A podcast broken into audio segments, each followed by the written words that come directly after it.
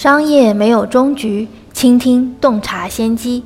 欢迎收听千牛之声。大家好，这里是阿里新零售内参千牛之声，我是千牛头条小二牛康康。每天让我们一起听见新零售。今天的音频是关于怎样用智能客服备战双十一的。八月二十二日，作为阿里巴巴利用技术提升商业效率的最新举措。阿里巴巴集团客户体验事业群在首届智能服务峰会上发布了店小蜜的商业版，提出要通过人加智能高效协作的智能服务解决方案，全面赋能商家服务，意味着智能服务二点零时代正式开启。您好，您下单的皮鞋缺货，给您换一双好吗？嗯，给我换个棕色的，哦不，黑色的吧。嗯嗯，好的，黑色的更百搭一些呢。流畅反应，快速问答。很难想象这段购物对话是发生在机器人和淘宝的客户之间。这个机器人就是阿里巴巴最新发布的智能客服店小蜜商业版。阿里巴巴的智能客服之路起步自平台服务暴增和积压之痛。二零一五年前后，电子商务进入爆发期，平台订单量激增的同时，传统的人工客服面临着巨大的挑战。一味增加客服人力，已经无法突破服务体验的天花板。CCO 自主研发的平台智能服务机器人阿里小蜜投入使用，短期内就承接了平台上百分之九十的客服咨询量。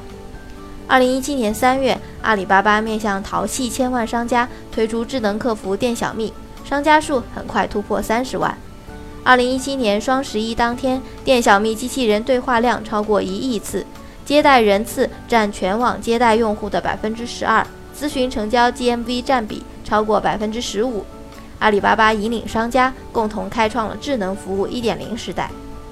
此次峰会发布的店小蜜商业版，则对人工智能客服的两大服务模式进行了全面的升级。七乘二十四小时全自动模式的店小蜜更聪明、更独立，在夜间可以做到完全独当一面。智能辅助模式则新增了智能预测、主动营销、智能催拍等功能。不仅能替代人工客服一半的工作，还具备了人的热情温度和个性化。在即将到来的第十个双十一，店小蜜将全面应用到商家客服中，打造二十四小时不间断、售前到售后全链路的智能服务。阿里巴巴 CCO 智能服务事业部总经理赵坤认为，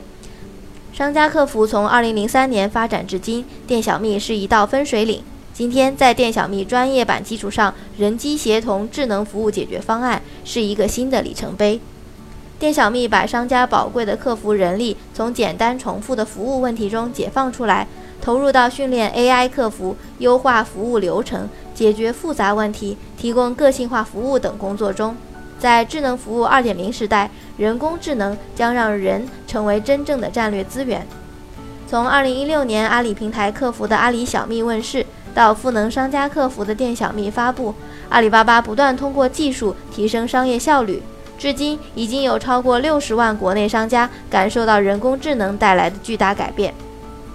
韩都衣舍是最早一批使用店小蜜的商家，从二零一六年十二月拿出一个旗舰店试水，到现在集团旗下所有店铺都全部接入，与两年前相比，客户服务的响应时间提升了百分之四十。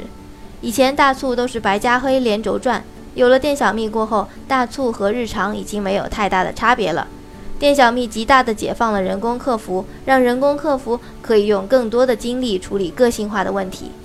韩都集团电商客服经理孙萍萍说：“一开始我们也拿不准引入人工智能这样的高科技是否有必要，但现在可以说，我们是盼着更多更好的智能技术来帮助我们的业务成长，更帮助我们的员工成长。”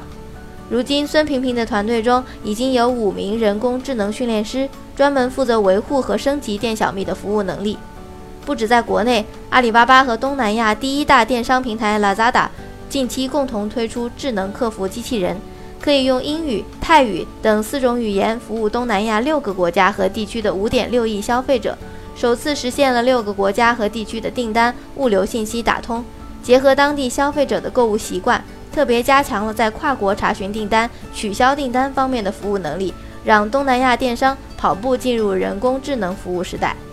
阿里巴巴投入了大量的技术和人力来推动全链路的服务体验升级，沉淀了比如店小蜜电商服务培训体系等赋能商家服务的能力。阿里巴巴集团合伙人、首席客户服务官吴敏之认为，技术能够激发的服务潜能不容小觑，服务体验的空间是很大的。我们要立足于今天的智能服务基础，将智能的便捷与人的温度结合起来，重新定义未来的服务体验。